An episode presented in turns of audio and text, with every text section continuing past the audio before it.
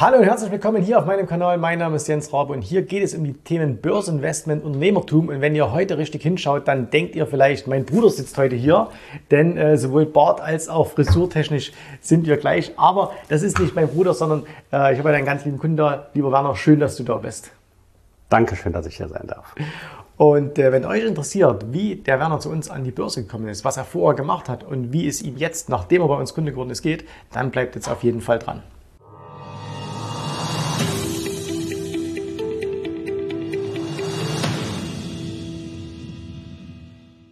Spaß beiseite, äh, wir sind keine Brüder, äh, wobei wir sind so, so alterstechnisch gar nicht so weit auseinander, glaube ich. Genau. Ja, also äh, ich bin 50, wie alt bist du? 54. 54, okay. Und das sieht man also auch in unserem Alter kann man auch extrem gut aussehen und genau. äh, kann auch, kann auch äh, unglaublich attraktiv wirken.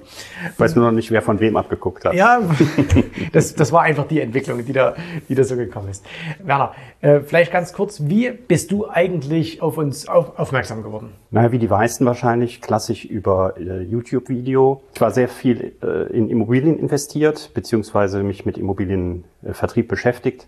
Das, das war auch deine, also dein, dein Beruf, ne? Du kommst genau. aus dem Immobilienbereich und hast, warst da auch jahrelang tätig und hast genau. mit Immobilien quasi dein Geld verdient. Genau. Unser Unternehmen war so ein bisschen im äh, Bankensektor angesiedelt. Ich habe auch selber eine, eine, eine Lehre als Bankkaufmann gemacht und hatte in meiner Ausbildung und kurz danach schon das ein oder andere Mal mit dem Thema Aktien zu tun, habe damals auch so ein bisschen mit Aktien gehandelt, habe das dann aber völlig aus den Augen verloren, weil ich mich intensiv mit dem Thema Immobilien auseinandergesetzt habe. Wenn man mit Immobilien investiert, Immobilien verkauft und dann einen gewissen Cashflow hat, denkt man natürlich darüber nach, das Geld nicht nur in Immobilien anzulegen, sondern auch mal zu diversifizieren, zum Beispiel in Aktien legen. Da bin ich erstmal zu meinem Bankberater, wie es die meisten machen. Dann bekam ich einen Fonds angedreht, der eine mittelmäßige Performance hingelegt hat dann dachte ich, das kann es ja nicht gewesen sein. Kümmerst dich mal selber drum, habe mir ein paar YouTube-Videos angeschaut und so bin ich dann auf dich gekommen. Mhm. Ich meine, das ist spannend, weil du, du bist gelernter Bankkaufmann. Da hat man ja auch mal irgendwann alles so ein bisschen über Börse gelernt, zugegeben, das ist ein paar Jahre her. Äh, und dann warst du ja in, in, in, dieser, in dieser Immobilienbranche tätig. Aber warum bist du am Anfang zu deiner Bank gegangen? Also warum hast du nicht gleich gesagt, ich, ich mache das selber?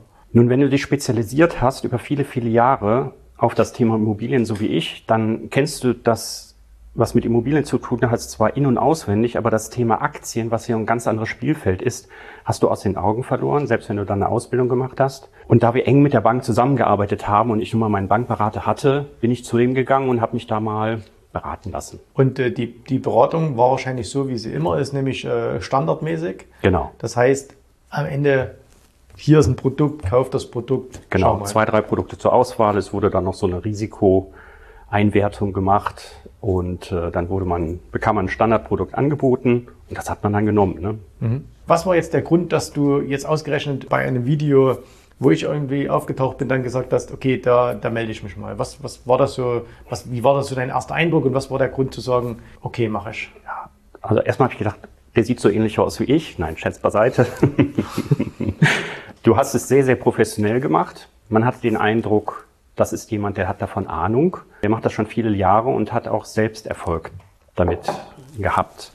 Du hast keine großen Versprechungen gemacht, sondern du hast die Dinge objektiv und sachlich vorgetragen. Äh, dann habe ich natürlich angefangen, mir selber ein Depot zu eröffnen, eben dann nicht bei der Bank, wo ich pro Trade 25 Euro Gebühren bezahlt habe, sondern bei einem Discount Broker, habe dann selber angefangen zu handeln. Das hat gut funktioniert, kein, keine große Kunst im letzten Jahr und dachte, aber da muss doch mehr gehen. Und äh, wie gesagt, du hast es sehr, sehr professionell vorgetragen und es hat Lust auf mehr gemacht. Mhm.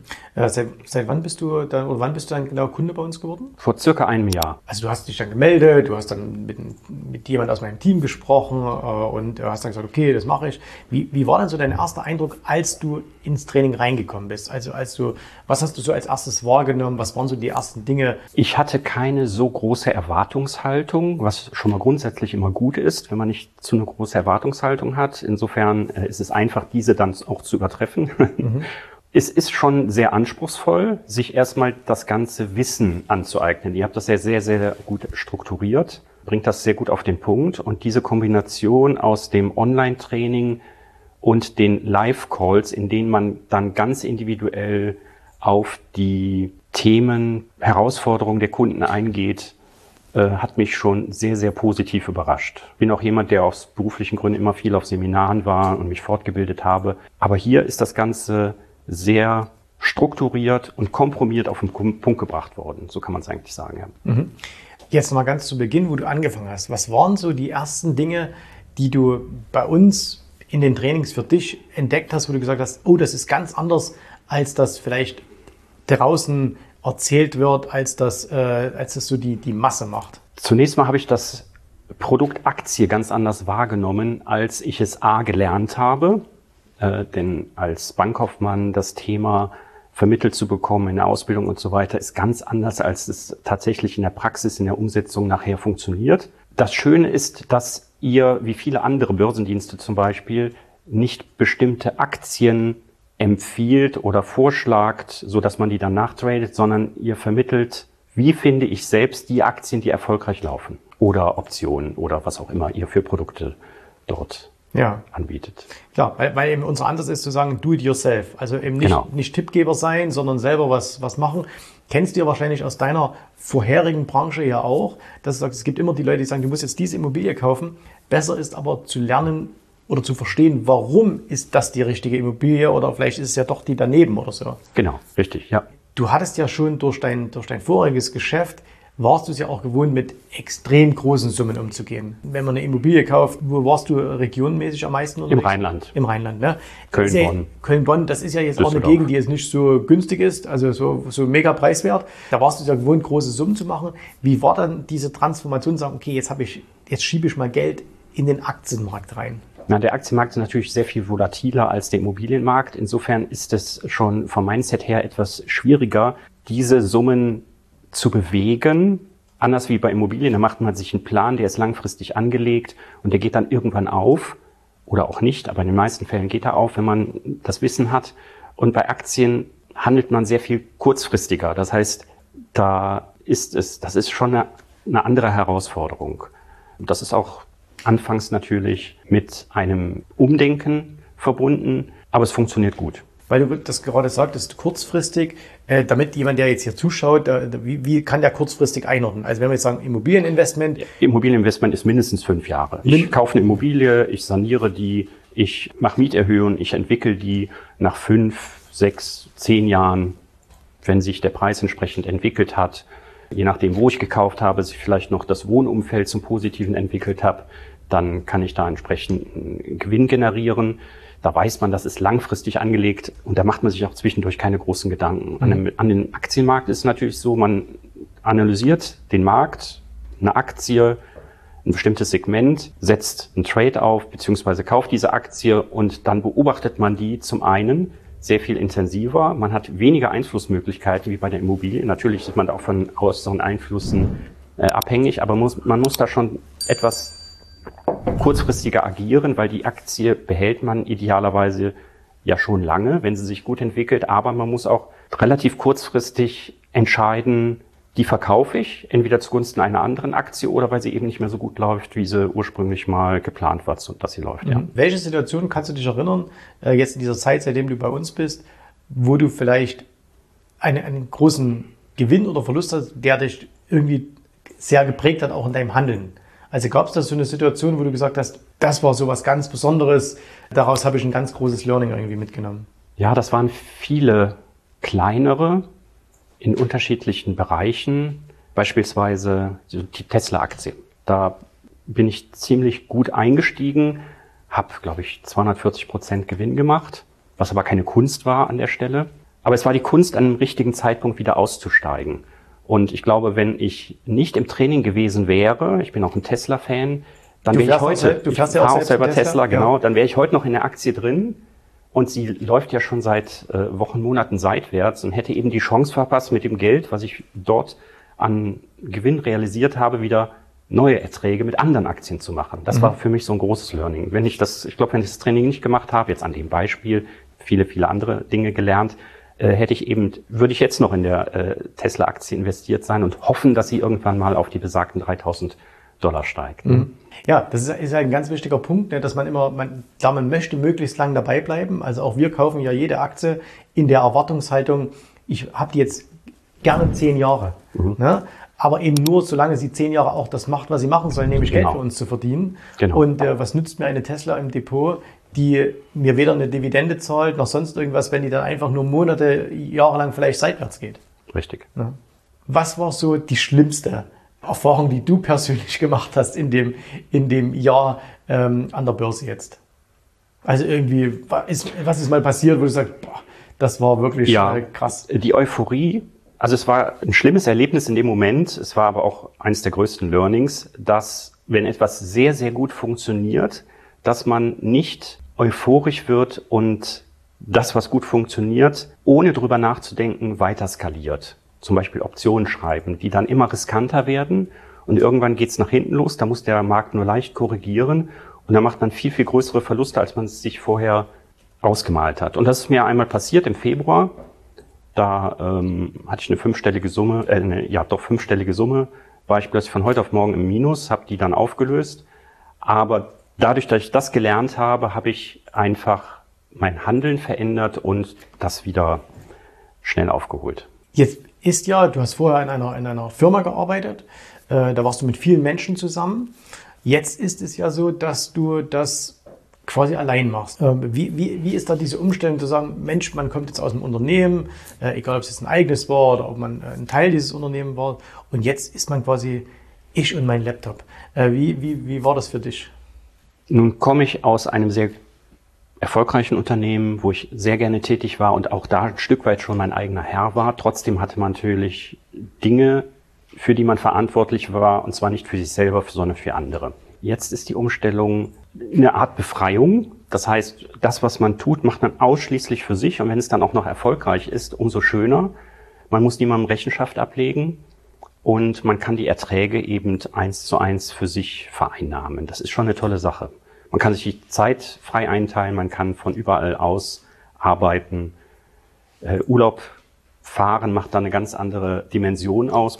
Ähm, ich sehe ja ganz häufig auch in den, in den Live-Calls, du hast oftmals deine Tochter dabei, äh, die ist jetzt auch hier mit dabei, ne? äh, ganz, äh, ganz süße. Äh, wie hat sich denn jetzt Börse auch nochmal so dein, deine Zeit, dein Privatleben verändert? Du hast ja schon ein bisschen was gesagt mit Urlaub und so, aber wie ist das jetzt so, wie, wie sieht denn so dein, dein Alltag aus? Du machst ja jetzt tatsächlich hauptsächlich Börse, also du lebst quasi vom, von der Börse. Äh, wie, wie sieht das so dein Alltag aus? Also ich habe sehr, sehr viel mehr Zeit für die Familie. Das beginnt damit, dass wir ein sehr gemütliches, ausgedehntes Frühstück jeden Morgen zusammen machen, äh, ab und an mal gemeinsam Yoga und äh, das ist ein ganz anderes Zusammensein, auch tagtäglich meine Tochter eben nicht nur eine Stunde oder zwei zu sehen, sondern mitzuerleben, wie sie aufweckt, wie sie sich tagtäglich äh, entwickelt. Nichtsdestotrotz habe ich natürlich mein eigenes Büro, wo ich die Tür zumachen kann und wo ich mich dann zwei, drei, vier Stunden oder auch mal nur eine Stunde am Tag zurückziehen kann, um mein Business zu machen. Und äh, den Rest des Tages genieße ich das Leben. Mhm.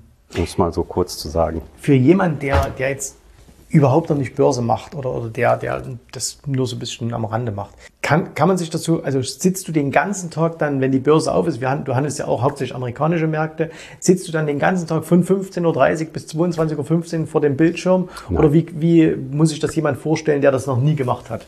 Nein, also wie gesagt, ausgedehntes Frühstück, dann gehe ich ins Büro, mache meine Morgenroutine, schaue, wie haben sich die Märkte entwickelt, gibt es äh, irgendwelche Anzeichen, um handeln zu müssen.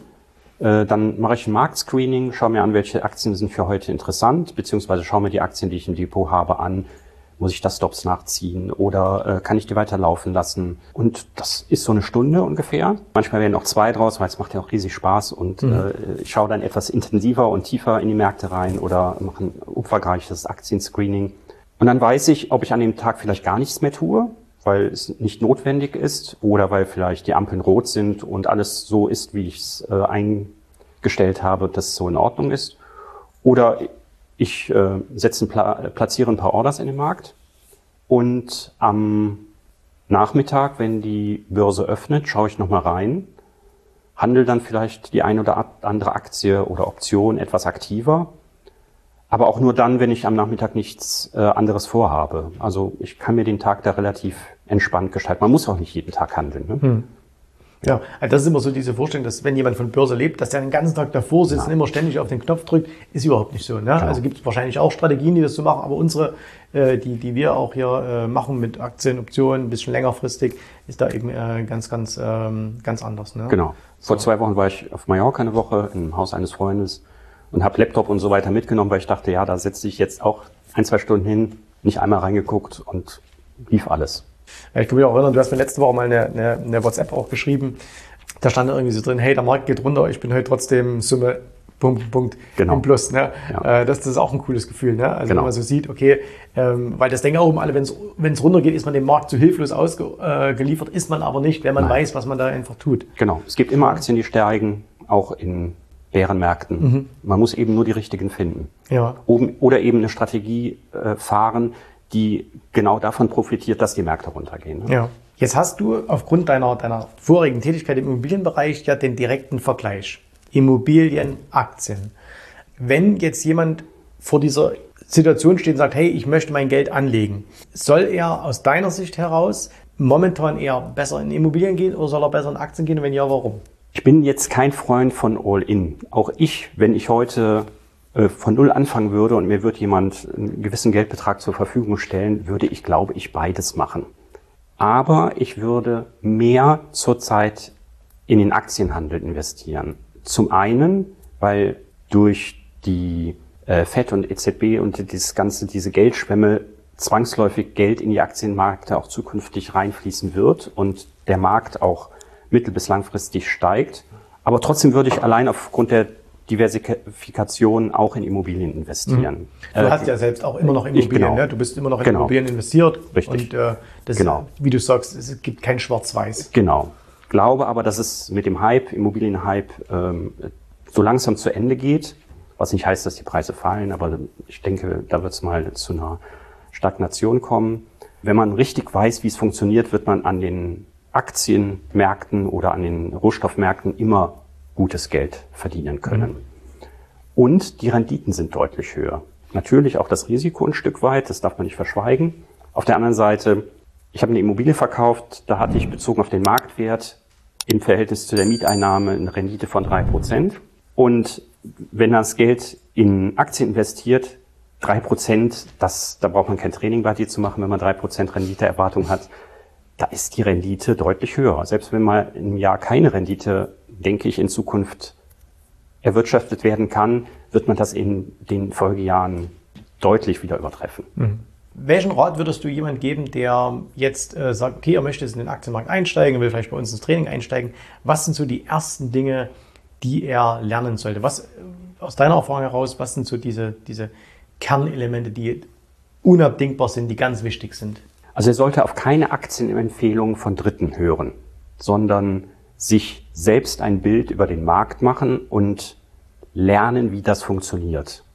Nur dann kann man auch erfolgreich handeln und auch selbst stolz darauf sein, wenn mal eine Aktie erfolgreich funktioniert. Ich selbst habe auch einen Börsenbrief mal, äh, bevor ich hier war, abonniert. Da gab es die eine oder andere Aktie, die gut lief. Da hatte ich immer das Gefühl, ja, die läuft jetzt zwar gut, aber ich habe ja nur das getan, was mir andere vorgeschrieben haben.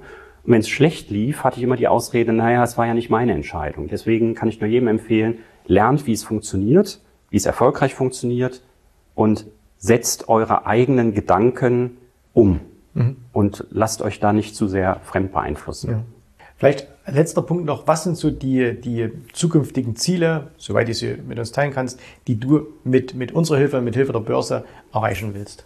Ja, das Thema finanzielle Freiheit weiter ausbauen. Das heißt, mir irgendwann überhaupt keinen Gedanken mehr machen zu müssen, wenn meine tolle Mutter, die ist jetzt 80, vielleicht irgendwann mal krank wird und äh, es ist nötig, die finanziell zu unterstützen, dass ich mir da keine Gedanken machen muss, woher ich das Geld nehme, dass ich die Freiheit habe, von überall auf der Welt mein Business äh, umzusetzen und für meine Kinder, ich habe zwei Töchter, auch für die einen Grundstock zu legen, damit sie später mal das machen, was ihnen Spaß macht, was ihre Leidenschaft ist. Mhm.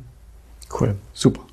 Lieber Warm, vielen, vielen Dank, dass du dir die Zeit genommen hast, dass du extra zu uns gekommen bist. Danke dir. Äh, ich äh, freue mich sehr, dass du bei uns im Training bist, äh, weil es ist, ist, ja nicht nur so, dass du, dass du Kunde bist, sondern wir haben uns mittlerweile auch ganz gut kennengelernt. Wir tauschen uns oft aus und es macht auch wirklich Spaß. Und äh, deswegen schön, dass du dabei bist. Und ähm, wenn du jetzt äh, vielleicht in einer ähnlichen Situation bist, äh, wie, der, wie der Werner erst war und sagst, hey, äh, ich, ich will das auch lernen und so, ne, dann äh, musst du als allererstes das machen, was der Werner auch gemacht hat, nämlich du musst dich einfach mal bei uns zu einem kostenlosen Erstgespräch melden, einfach unter jensraube.de-termin, trag dich da ein und dann sprichst du mit mir oder mit jemand aus meinem Team und äh, dann äh, schauen wir, ob wir dir helfen können, deine Ziele mit uns zu verwirklichen. Danke für dein Kommen, danke für deine Zeit, euch danke fürs Zuschauen, wir sehen uns wieder beim nächsten Mal. Bis dahin, tschüss, ja, gut. Bye, bye. Ich hoffe, dir hat gefallen, was du hier gehört hast, aber das war nur die Vorspeise. Das eigentliche Menü, das kommt noch. Und wenn du darauf Lust hast, dann besuche jetzt ganz einfach jensrabe.de-termin und vereinbare dort noch heute einen Termin.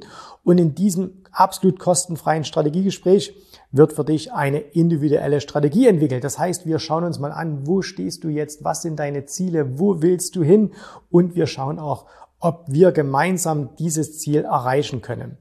Und äh, du musst immer an Folgendes denken. Wenn du etwas im Leben erreichen willst, sei es an der Börse, sei es beim Unternehmertum, dann brauchst du immer jemanden, der dir hilft, der schon auf einer Stufe ist, wo du noch hin möchtest.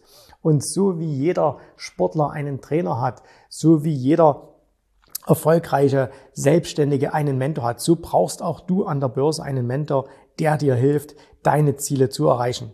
In den letzten Jahren habe ich Tausenden von Menschen gezeigt, wie sie ein regelmäßiges Einkommen an der Börse erzielen, wie sie ihr Vermögen sichern können. Und auch du kannst das erreichen. Davon bin ich felsenfest überzeugt. Also, geh jetzt einfach auf jensrabe.de-termin und vereinbare noch heute deinen persönlichen Termin. Ich freue mich auf dich. Wir hören uns. Bis dahin. Tschüss, Servus, mach's gut. Bye, bye.